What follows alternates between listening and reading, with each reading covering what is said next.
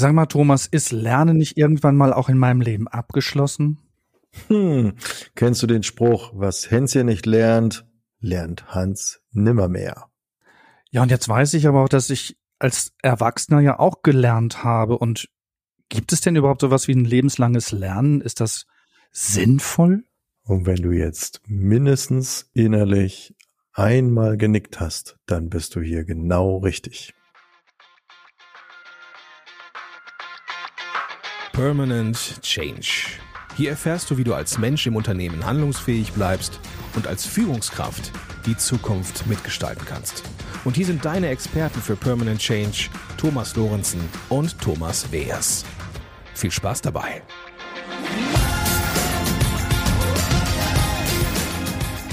Hallo, ich bin Thomas Lorenzen. Und ich bin der Thomas Weers. Und wir beraten Menschen und Unternehmen dabei, den permanenten Wandel agil und selbstbestimmt zu gestalten. Sag mal, Thomas, du hast gerade gesagt, was Hanschen nicht lernt, lernt Hans nimmermehr. Ja, das haben meine Eltern immer gesagt.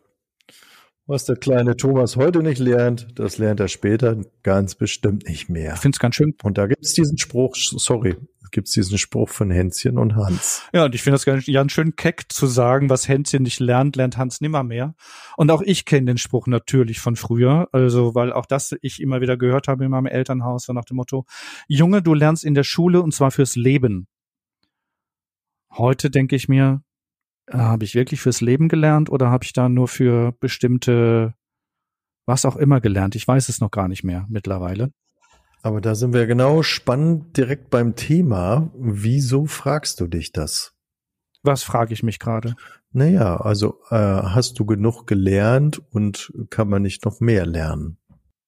Also ich fand das immer kritisch zu hören, dass was ich als Kind oder als, als Heranwachsender nicht lerne, dass ich das als Erwachsener sozusagen nicht mehr lernen kann. Also mir wird etwas abgesprochen, mir wird etwas, es ist, wird so determiniert gesagt, ja, wenn du das jetzt nicht gelernt hast, dann das war's dann.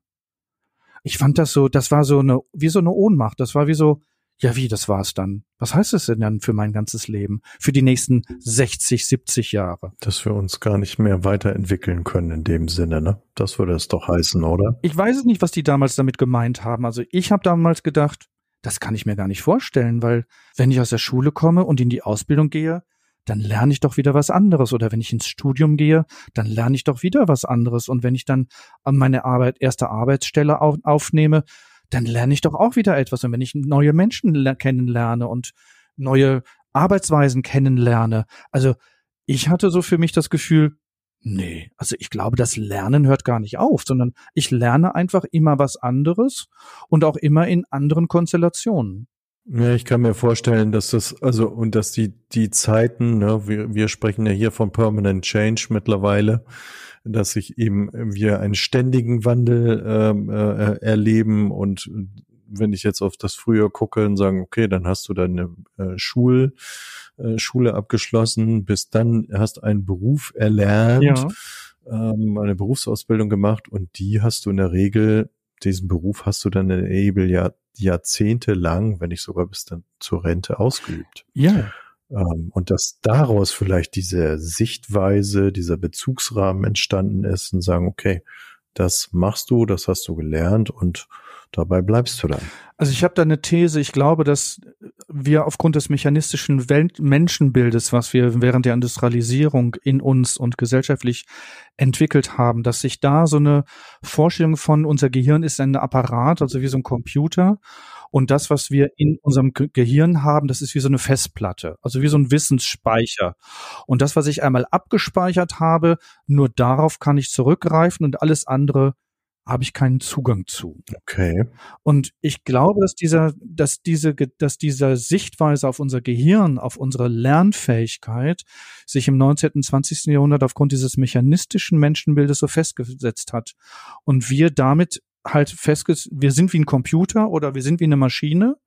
Das heißt, was ich oben reinstecke in den Kopf, bis, ich sage jetzt mal bis 14, 15, 16, 18, 20, das ist es, mit dem ich dann mein, das, den Rest meines Lebens verbringen werde. Mhm. Okay, also wie so eine du hast jetzt gerade Festplatte gesagt, aber wie so eine Schallplatte, die, die gepresst wurde einmal. Ja, genau. Mit allem Wissen und Kenntnissen und die kannst du halt auch nicht mehr erweitern, ne? Richtig, genau. Mhm. Mhm. Also, dass man das also nicht mehr erweitern konnte oder verändern konnte und dass man dann halt sich Hilfsmittel im Außen gesucht hat, um diese dieses Wissen dann halt in die Tat umzusetzen, also technische Geräte. Wir haben dann ja ganz viel Technik entwickelt in der Industrialisierung, Maschinen, wo wir geglaubt haben, damit äh, haben wir ausgelagerte Gehirnfunktionen und als Ergänzungen sozusagen, wie wir dann damit durch unser Leben gehen. Dann kam die Rechenmaschine, dann kam der Computer, Autos ja auch, Mobilität, kann man ja auch vielleicht so in diese Richtung denken. Ja. Und dann ist doch etwas passiert, Thomas, und da bist du ja wirklich unser Experte hier in, in unserem Duo, dass die Gehirnforschung doch dann auf einmal mit einer ganz anderen These auf die, äh, sozusagen auf der Bildfläche erschien. Ja, genau. Danke für den Ball in mein Feld. Ja. Sehr gerne. ja, das äh, wäre ja, ich wollte gerade sagen, also in der heutigen äh, neurobiologischen Forschung passt das ja gar nicht mehr. Ne? Also es war dann ja so in der zweiten Hälfte des 20. Jahrhunderts, dass die Vorstellung entstanden ist oder auch die Forschung viel weiter ging. Und dass man, und eines dieser wichtigsten Punkte ist eben, ich hoffe, dass ich das jetzt äh, richtig ausspreche vor Aufregung hier, diese Neuroplastizität, ähm, dass das Gehirn eben etwas so ist, was, was nicht einmal fertig und ausgeprägt ist, sondern immer weiter wächst und immer wieder. Aber ist es nicht so, Thomas, dass wir als Erwachsene auch Gehirnzellen verlieren? Also, dass wir, dass unser Gehirn ja auch an Masse abnimmt durch, durch unser Erwachsenenalter? Wie ist das dann mit dieser, wie du sie gerade genannt hast, Neuroplastizität? Wie ist das damit dann verbunden oder hat das eine Auswirkung? Ähm, ja, ster sterben Gehirnzellen sicherlich ab. Das äh, tun sie laufend äh, so, aber ich sag mal, das Entstehen von neuen Neuronen, das funktioniert bis ins hohe Alter. Und, und die Verbindungen, die können sich, wenn sie eben nicht benötigt werden, auch wieder zwar zurückbilden, ja. aber letzten Endes ist es bis ins hohe Alter formbar. Und ich glaube eben halt auch sagen, ja, wir, wir müssen es auch fordern. Ne? Also, also das ist wie so, ein, wie so ein Krafttraining, was ich im Sportstudio mit meinen Muskeln mache könnte ich so auf mein Gehirn auch übertragen, dass ich sage, alles das, was ich äh, erarbeite, gestalte, also gedanklich, dass sich das für mein Gehirn gut auswirkt. Genau, so finde ich das gut beschrieben, zu sagen. Also wenn wir eben äh, uns nicht trainieren, also auch eben äh, körperlich, physiologisch, ähm, dann ist das genauso zu sehen wie mit dem, dem Geistigen.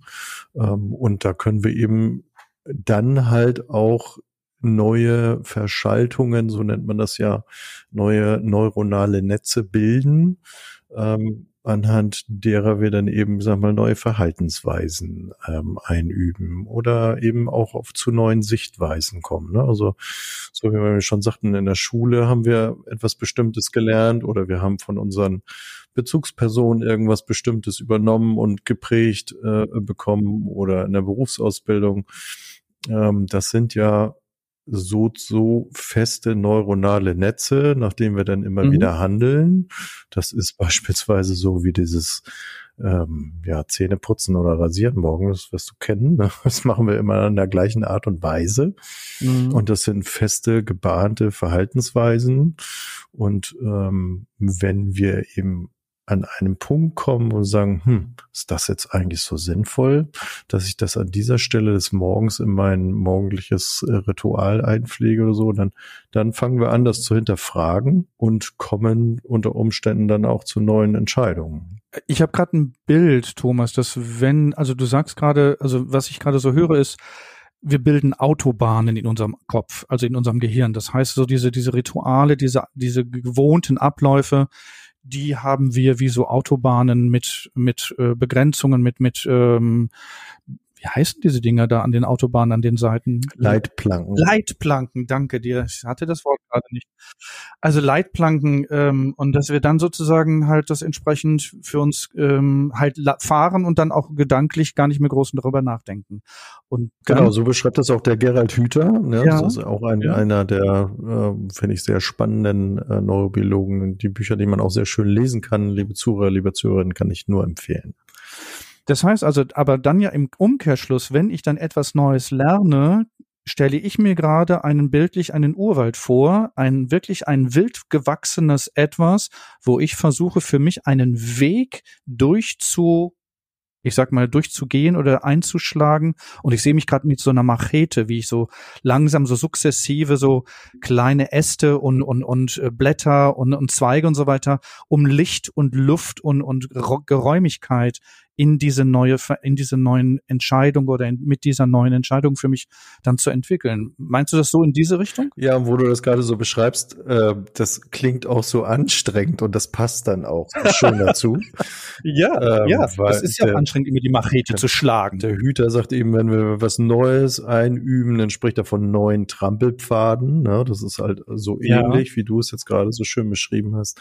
Es ist aber auf jeden Fall anstrengend für das Gehirn anstrengend. Und, und das ist ähm, eben etwas, wo unser Gehirn uns dann vielleicht auch mal ein Schnippchen schlagen kann, weil das Gehirn ja. immer darauf aus ist, Energie zu sparen. Ah. Möglichst viel von dem, was es neu gelernt hat, dann wieder ins ja, ins Unterbewusste zu integrieren, wo es eben dann keine keine große Energie braucht. Ne? Okay. Nehmen wir wieder das Beispiel morgens beim Zähneputzen. Ja. Da muss ich nicht groß drüber nachdenken. Da weiß ich, das läuft so und so ab, das, äh, ohne dass wir es im Prinzip schon fast mitkriegen. Ähm, und das ist für das Gehirn halt Energiesparmodus. Mhm. Und das ist das, was am meisten oder beziehungsweise immer wieder, da versucht das Gehirn immer wieder solche Lösungen herbeizuführen, damit wir in den Energiesparmodus kommen. Jetzt würde ich gerne mal da auf unser heutiges Thema über, überleiten, so nach dem Motto, wir haben ja gerade gesagt, lebenslanges Lernen, ist das überhaupt möglich? Und wenn es möglich ist, wie kann das möglich sein? Oder wie kann ich es für mich auch gut in mein altes Leben integrieren oder in mein Leben, in dem ich Veränderungen, Neuerungen und so weiter erleben und erfahren möchte? Und da sind wir ja in unserer Recherche auf ein wunderbares Konzept gestoßen, Thomas. Und da möchte ich jetzt wieder den Ball in deine Richtung schieben und sagen, magst du das mal der Zuhörerin und dem Zuhörer mal kurz erklären? Da geht dein Handy. So, hier kommt der Running Gag jetzt bei mir mal. du hast ich heute dein Handy an. Das Telefon nicht umgestellt, das tut mir sehr leid. Ja. Okay, also nochmal zurück auf das Thema wir haben ja heute das lebenslange Lernen als äh, für uns als Gesprächsthema und da haben wir einen Ansatz, einen Ansatz gefunden in unserer Recherche und da warst du ganz angetan von. Und deshalb würde ich jetzt gerne mal von dir hören, was begeistert dich an diesem Ansatz und vielleicht magst du auch sagen, wer diesen Ansatz be begründet hat und so weiter und warum wir uns das überhaupt jetzt hier gerade vornehmen. Ja, ich äh, finde es eben, also es passt eben auch so schön dazu, also ähm, ja, also bei diesem Beispiel des morgendlichen Hygienerituals ist ja im Prinzip so, ich brauche mich nicht hinterfragen. Ne? Und, und, äh, und, und deswegen lerne ich das auch nicht neu oder lerne das auch nicht irgendwie anders. So. Und, und, und wir fragen uns ja jetzt gerade, okay, ausgehend von dieser neuen neurobiologischen Sichtweise, wie das überhaupt funktioniert. Und da finde ich, oder als wir das rausgefunden haben, mhm. ähm, dass es schon in den 70er Jahren dazu eine Theorie gab, nämlich von dem ähm, Jack Mezirov, der ja in den USA dazu eine Theorie aufgestellt hat, nämlich zum transformativen Lernen. Das ähm, und das klingt richtig sexy. So ein transformatives Lernen. Also ich fand, als ich das das erste Mal gelesen habe, dachte ich, das springt mich an. Ja, ich fand es auch stark und wir müssen uns das eben angucken. Transformatives Lernen, so hat er es beschrieben, stellt einen Prozess dar, bei dem durch kritische Selbstreflexion eine bereits bestätigte Vorannahme transformiert wird. Und da, glaube ich, kauen wir erstmal drauf rum, oder? Ich höre da gerade so nach dem Motto, ich habe einen Glaubenssatz, das ist, dass der, der Glaubenssatz beinhaltet, ich mache das so und so und so. Ich sag jetzt mal, ähm, ich gehe als Coach in, bei, zu, den, zu den Kunden in die Unternehmen und ähm, biete meine Dienste an und ähm, treffe mich in Einzelsettings oder auch in Workshop-Settings mit den Mitarbeitenden und wir lernen etwas gemeinsam oder oder. Das ist ja dann auf einmal in Frage gestellt worden, nämlich vor zwei Jahren. Ja, oder ich, ich habe gerade so ein Bild davor zu sagen, okay, Führung oder Neueinarbeitung von neuen MitarbeiterInnen äh, funktioniert immer nach demselben Schema und sagen, es gibt einen Plan. Was machst du die ersten drei Monate? Da kommt die Woche eins, da kommt die Woche zwei. So, und erstmal macht äh, oder als Ausbildung erstmal oder Praktikum macht der oder diejenige, die dann kommt, zwei, drei, vier Wochen Ablage. Ja. So geht Einarbeitung. Okay, und das habe ich bisher immer so gesehen. Und dann stelle ich mir die Frage, und stimmt das denn noch? Ist das denn noch adäquat? Ist das denn noch zeitgemäß oder dergleichen? Und dann beginnt laut Metzirov ja ein, ein Prozess in mir, der dann, den er ja als transformatives Lernen beschrieben hat. Mhm. Das heißt, ich überprüfe auf einmal diese Annahme, die ich habe oder diese Gewohnheit, die ich habe und überprüfe die und sage mir, hm, irgendwie stimmt das gerade nicht mehr oder das, das ist nicht mehr zeitgemäß oder adäquat oder dem, dem Menschen nicht mehr gerecht. Ja, also er beschreibt es ja, dass es vorne, ganz vorne mit so einem sogenannten desorientierten Dilemma beginnt, ähm, wo man sich dann eben fragt, das geht irgendwie nicht mehr so wie heute. Oder wie früher, Entschuldigung.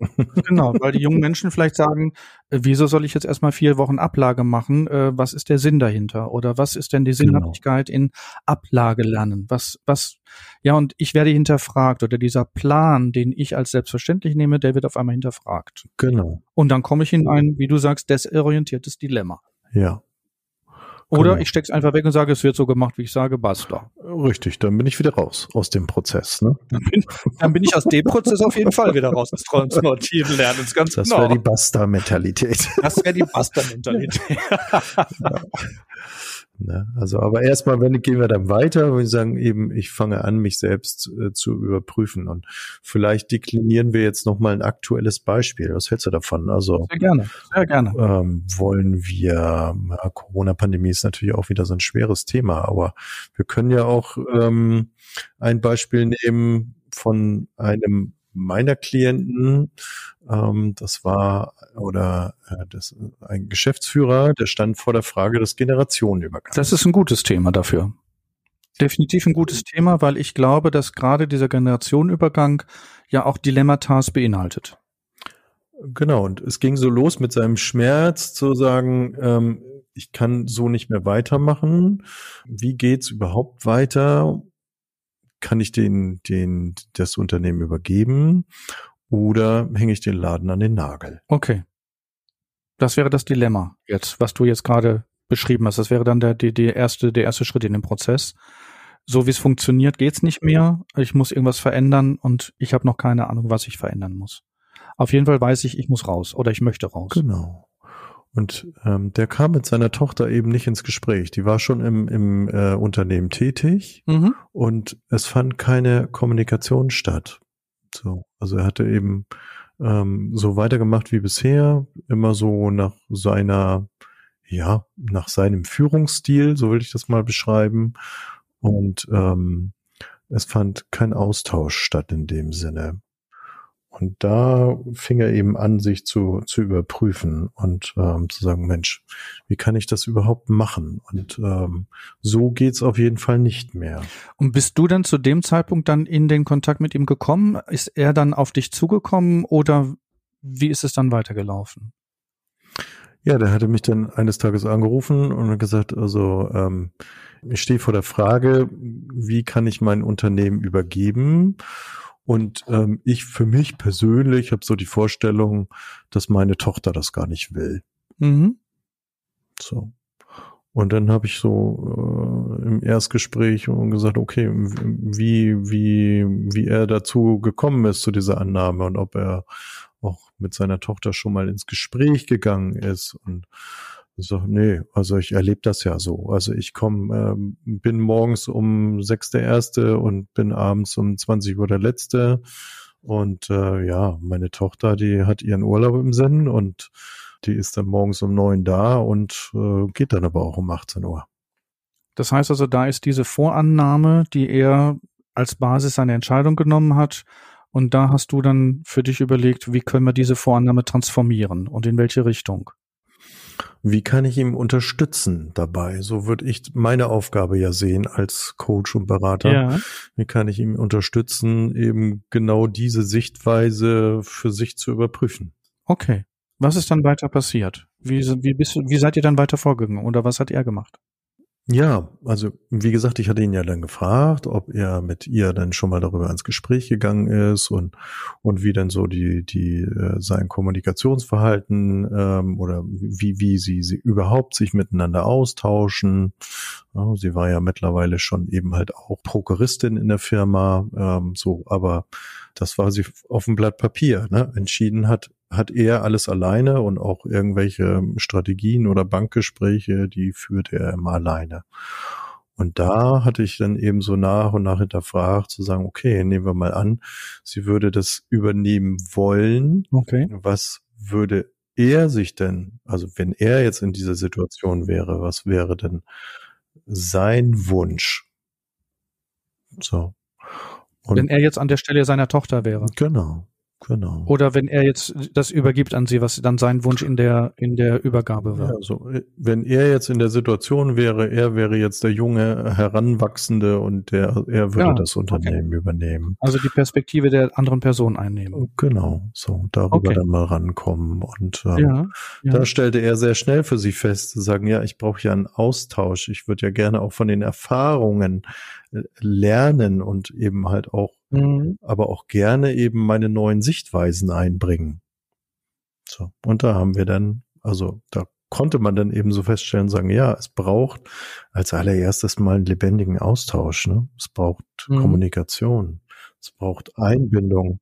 Wie bist du da vorgegangen? Hast du die beiden dann für sich alleine gelassen oder hast du das dann, ich sag mal, gestützt, moderiert oder wie bist du da in den Prozess mit ihm gegangen? Ich habe erstmal ihm angeboten, dass ich also auch mit der Tochter ein Gespräch führe, mhm. um zu klären, wie ihre Sicht da drauf ist, also ob sie auch wirklich äh, das Unternehmen übernehmen möchte und so, ähm, und dass wir dann ähm, in einer Dreierrunde zusammenkommen und ähm, die gegenseitigen Interessen, Positionen ähm, austauschen. So, und dass ich mich als Moderator da zur Verfügung stelle. Und das haben die sehr gerne angenommen und gesagt haben, ja, Kommunikation mhm. ist nicht so unsere Komfortzone. Ich, ich, ich komme jetzt mal so zwischen uns beiden. Das ist ja auch ein bisschen beschämend für, für Tochter und für Vater, dass sie jemand externes brauchen oder merken, sie brauchen jemanden, der ihnen dabei behilflich ist oder sie da unterstützen, miteinander eine neue Kommunikationsebene zu entwickeln. Und das ist ja auch so, ich finde, so ein Teil des transformativen Lernens, dass ich mich auch mit, mit neuen Erfahrungen ja auch zeige und mich da auch vielleicht ein bisschen unsicher zeige und auch verletzlich zeige und es auch nicht immer gleich von sofort ja funktioniert. Welche Erfahrung hast du da in dieser, in diesem Kontext mit den beiden gemacht?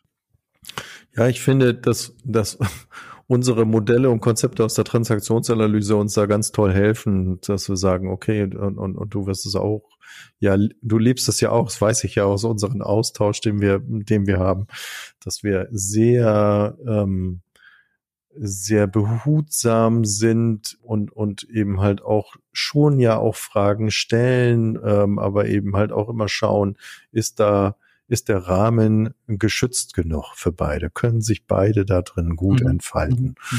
Und das ist, glaube ich, immer so meine Perspektive oder mein Fokus darauf zu sagen. Also es geht darum, sicherlich auch mal zu fordern und auch mal zu konfrontieren, aber nicht gleich am Anfang. So, wo man eben dann eher sagt, okay, jetzt geht's erstmal darum, wie wie bist du hier?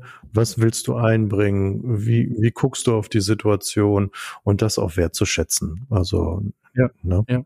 Und wenn es von dem Gegenüber gleich bewertet wird, eben halt auch das, äh, das schon auch in die, in das Gespräch mit aufzunehmen, zu sagen, nee, wir wollen es jetzt nicht gleich bewerten, wir wollen jetzt erstmal gucken, was, was ist da, was bringst du ein und wie können wir es vielleicht zueinander führen. Mhm. Also da kann ich gut andocken, was du da gerade gesagt hast, weil wenn ich so in diesen, in diesen Prozessen bin und die, Vertra also das Vertrauen, das gegenseitige Vertrauen da ist, die Offenheit miteinander da ist und ich eine Konfrontation in, in meinem Kopf habe, die ich anbieten möchte, dann stelle ich auch mal die Frage, kann ich sie mal konfrontieren? Oder darf ich Ihnen mal eine konfrontative Frage stellen, um mein Gegenüber darauf vorzubereiten, jetzt kommt was, ähm, was als Werkzeug genutzt wird. Ne? Nicht, dass das, dass ich ihm etwas, äh, ich sag mal, dass ich ihn beschämen möchte oder oder ihn vorführen möchte, sondern dass es ein Werkzeug ist, eine Erkenntniserweiterung oder einen Perspektivenwechsel ähm, anzubieten. Und damit, damit mache ich auch gute Erfahrungen, zu sagen, ne, ähm, kann ich mal konfrontieren, darf ich mal provokativ sein, oder ich spiele jetzt mal hier den Advocatus Diabolus. Ja, genau, genau. Oder das eben am Anfang, wenn man sich dann, wenn man schon ein, zwei, drei Sitzungen hinter sich hat, dass man eben halt auch dann sagt, okay, und heute mag ich mal unseren Vertrag der Zusammenarbeit erweitern, sagen, ich nehme mir, äh, würde gebe dann schon auch an der einen oder anderen Stelle, wo ich merke, das ist vielleicht aus meiner Sicht nicht stimmig, ähm, sie auch mal konfrontieren. Mhm. So. Um unseren Prozess des transformativen Lernens jetzt halt abzuschließen, mhm. was, was ist bei, was ist das Ziel gewesen oder was habt ihr miteinander erreicht dann in diesem, in eurer Zusammenarbeit? Wir haben letzten Endes Gespräche ähm, dahingehend geführt zu sagen, okay, wie, wie können, wollen wir miteinander kommunizieren? Wie können, wollen wir miteinander Erfahrungen austauschen? Und wie planen wir auch diesen Übergang? So, also, und da haben wir eben ähm, neue Methoden der Kommunikation wirklich ausprobiert oder die, die haben es natürlich ausprobiert. Und, und dann haben wir, ich sag mal, in Anführungsstrichen Schleifen äh, beziehungsweise eben entsprechende Abstände ja. geplant und sagen, okay, und jetzt treffen wir immer wieder in bestimmten Zeitabständen zusammen und äh, schauen uns an, was läuft gut. So, was läuft gut, was läuft nicht so gut, was haben wir ausprobiert, ähm, was haben wir integriert und wie gehen wir vorwärts. Mhm.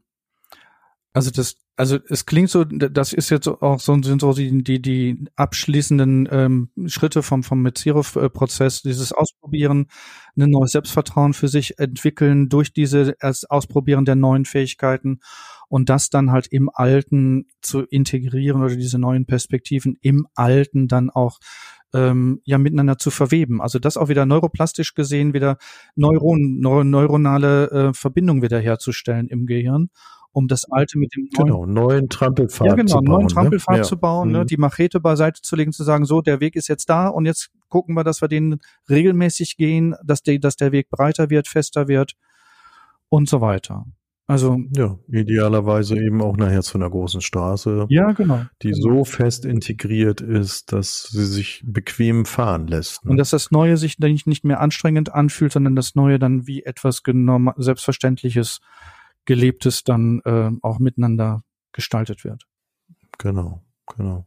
Und so können wir dann dieses Zitat, nämlich äh, was Hänschen nicht lernt, ähm, lernt Hans nimmermehr eben schön umwandeln zu, was Hänschen nicht lernt, das lernt der Hans hinterher. Das finde ich doch ein sehr schönes Schlusswort zu diesem, zu diesem Prozess. Ich mach mal das Fazit, Thomas. Sehr, sehr ich gerne. Ich habe ein paar Notizen gerade gemacht, während du ähm, das transformative Lernen vorgestellt hast und angeboten hast. Für mich wäre so ein erstes Fazit freudig, neue Erfahrungen machen zu können.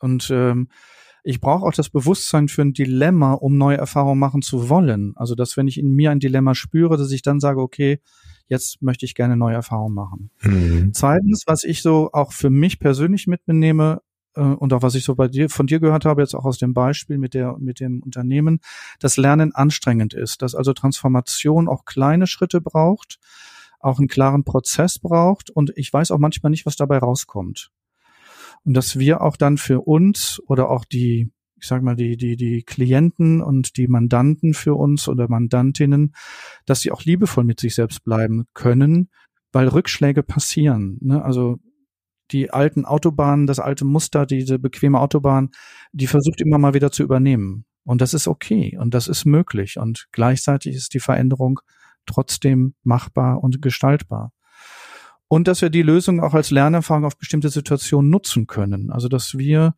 Lösungen wirklich für uns integrieren können und auch immer wieder in auch adaptieren können in andere Situationen. Ich finde, für mich ist das transformative Lernen, was wir heute hier vorgestellt haben, als sehr lebensnah und auch für mich sehr griffig in seiner Nachvollziehbarkeit. Das leuchtet für mich also auch total ein, weil ich merke, so, so lerne ich auch für mich schon seit Jahren, obwohl ich noch nie von diesem Konzept gehört habe und stelle fest, das ist viel, wie ich es für mich persönlich auch mache. Und jeder hat, glaube ich, auch eine Situation, in der er das für sich durchführen kann.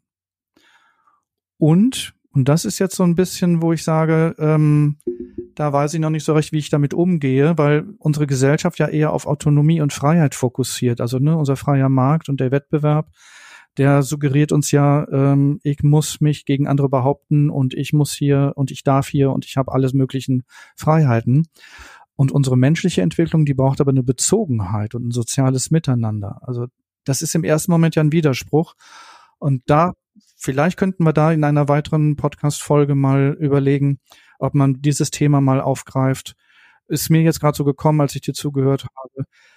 Ähm, wie könnte man, wie, leben, wie, können, wie können wir das leben, dass wir einerseits Autonomie und Freiheit leben, also mit dem Marktgeschehen dort draußen und gleichzeitig unsere Bezogenheit, unser soziales Miteinander stärken und das miteinander auch verweben, auch wieder so neuronal. Mhm. Und ich denke gerade daran, vielleicht ist es ja auch äh, kein Entweder-Oder, sondern vielleicht kann es auch miteinander verwoben sein, ne? Wie also sowohl als auch. Ja. ja. Mhm. Ne? Wo ist mhm. das notwendig, Markt und Wettbewerb, und wo ist Bezogenheit angesagt genau. oder, oder nutzvoll? Ja. Das finde ich ist ein sehr schönes, sehr schöner Schlussbild. Vielen Dank dafür. Ja, danke auch.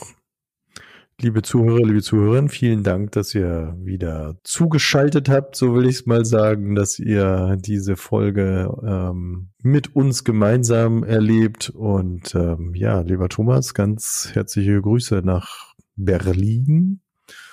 Und falls ihr, liebe Zuhörer, liebe Zuhörerinnen, wieder was habt zu sagen, Mensch, da nimmt doch mal auf dieses Thema Bezug, könnt ihr das mal äh, mit äh, behandeln. Schreibt uns, gibt uns gerne ein Feedback dazu. Wir sind ganz begierig darauf, eure Sichtweisen oder eure Themenwünsche zu, zu lesen. Und ähm, ja, eines mögen wir euch versprechen. Wir werden auf jeden Fall antworten und ähm, bleibt gespannt. Dann, dem kann ich mich nur anschließen, Thomas. Ich wünsche dir gutes Gelingen weiterhin in Hamburg und wir hören uns. Danke dir. Tschüss. Tschüss.